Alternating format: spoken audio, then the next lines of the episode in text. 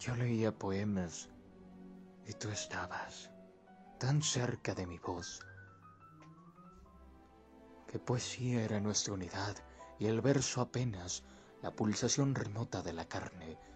Yo leía poemas de tu amor y la belleza de los infinitos instantes,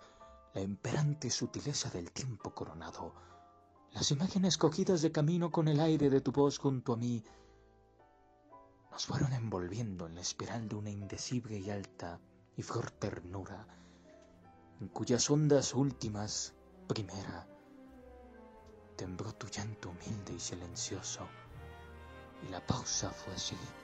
Con qué dulzura besé tu rostro y te junté a mi pecho.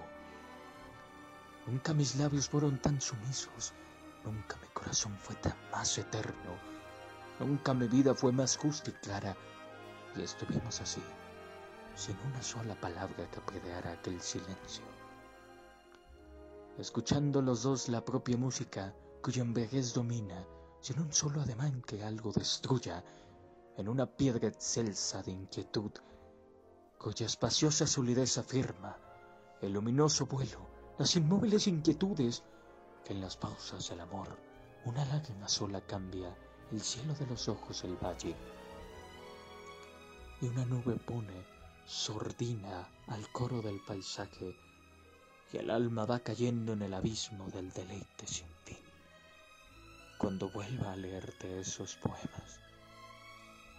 me eclipsarás de nuevo con tu lágrima, mi dulce